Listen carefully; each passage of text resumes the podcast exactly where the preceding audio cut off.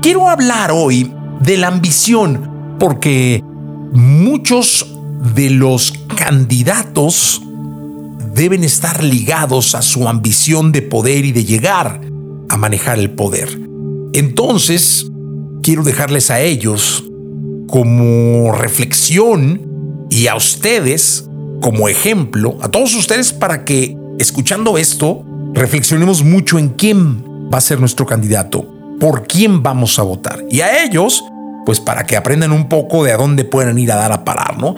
Y es que dice Oscar Wilde que la ambición es el último refugio del fracaso.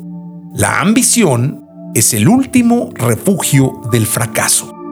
Y es que pues es una perspectiva irónica y provocadora sobre la ambición, esto que dice Oscar Wilde, pero también es una reflexión mordaz sobre cómo la ambición, cuando se lleva al extremo, como va a pasar en las campañas, ambición al extremo, se puede convertir, una vez logrado el objetivo, en un medio de evasión, en una solución no efectiva de lo prometido y en un desafío personal logrado que lleve a querer más personalmente, pero a sacrificar más de los demás.